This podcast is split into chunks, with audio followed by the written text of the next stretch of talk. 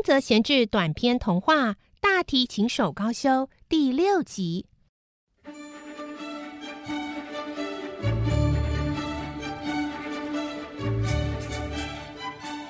第六个晚上就是公演的日子了。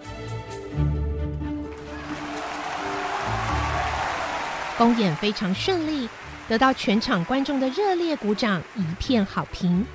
演出结束之后，金星乐团的所有团员个个开心的涨红着脸，抱着自己的乐器，井然有序的从礼堂的舞台回到后台的休息室。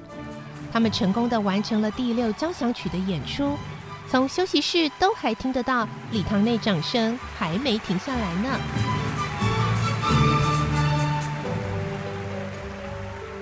指挥一副轻松自然，双手插在口袋，不为所动的样子，在休息室走来走去。但其实他心中可是乐得很呢。这时团员也终于能够放下压力，有的人轻松地叼着香烟点燃火柴，有的一边闲聊一边把乐器放回装乐器的箱子里。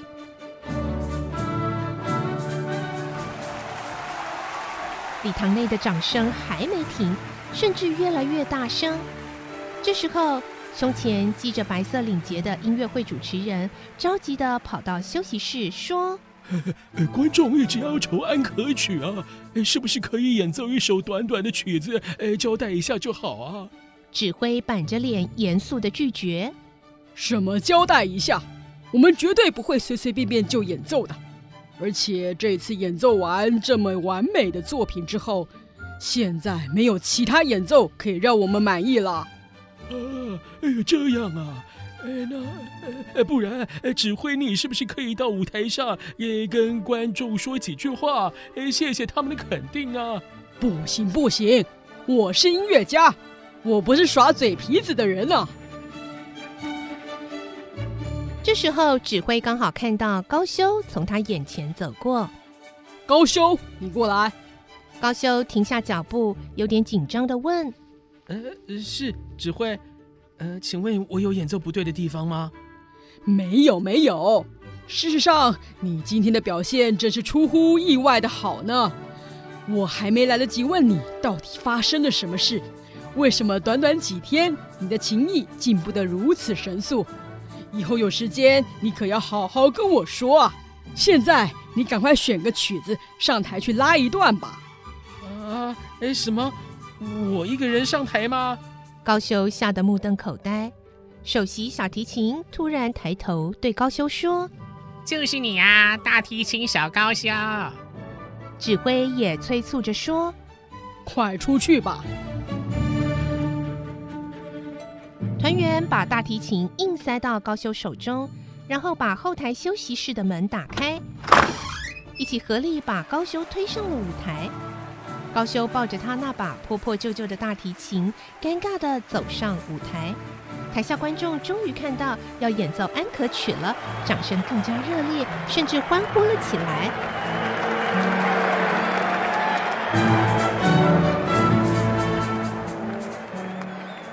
高修心想：哦，要我一个人上台，呃，这分明是想看我出糗是吧？啊，呃，这可是你们自找的哦。让你们听听我的印度猎狐曲，看你们以后还敢不敢？高修非常镇定的拿着大提琴走到舞台中央，坐上椅子。接着，他就像三花猫来的那个晚上，高修以惊人的气势演奏起抓老虎的那段。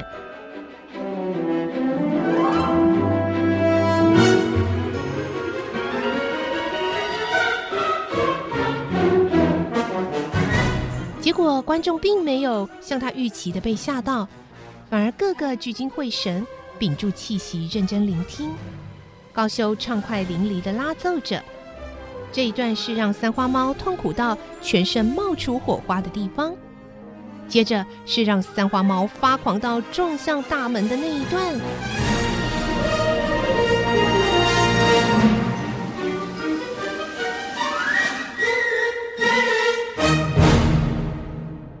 演奏结束了，高修一放下琴弓，立刻头也不抬地抱着大提琴，看都不敢看观众一眼，像三花猫逃跑一样，迅速地躲回后台去了。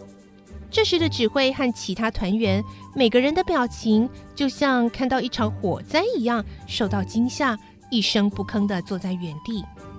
高修以为自己终于向这些欺负他的人给了一个教训，但也觉得自己当众出糗很丢脸。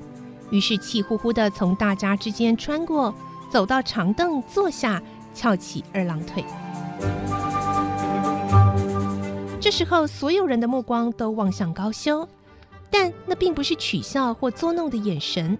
高修心想：哦，今天的一切真的是有够莫名其妙的。乐团指挥站起来说：“高修，你真是好样的！短短的一首曲子，却这么强劲有力。”让大家听得那么入神啊！十天不到，你竟然进步的这么多，跟十天前的你相比，真是天壤之别呀！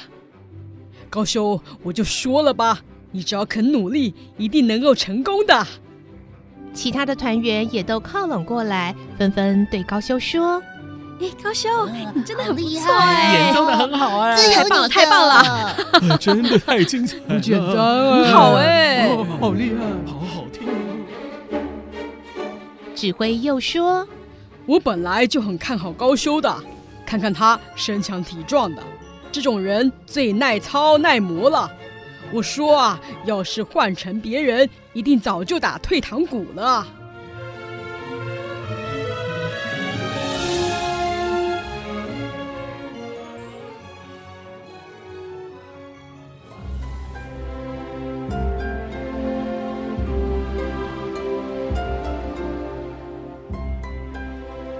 这天晚上，高修回到家里，又是深夜了。他跟以前一样，先大口的喝完水，然后打开窗户。他望着外面那片布谷鸟飞走的天空，自言自语的说：“唉，真想跟布谷鸟说声对不起。布谷鸟啊，其实我那天晚上不是在生你的气哦。”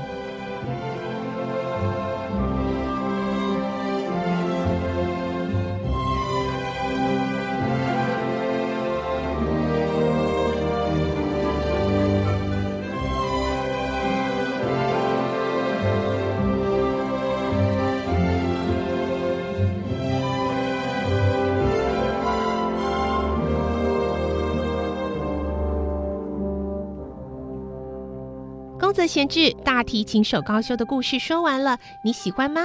原来这些小动物们不是不速之客哦，在他们的帮助之下，高修的琴艺已经超出以前的水准了呢，连指挥团员都非常惊讶。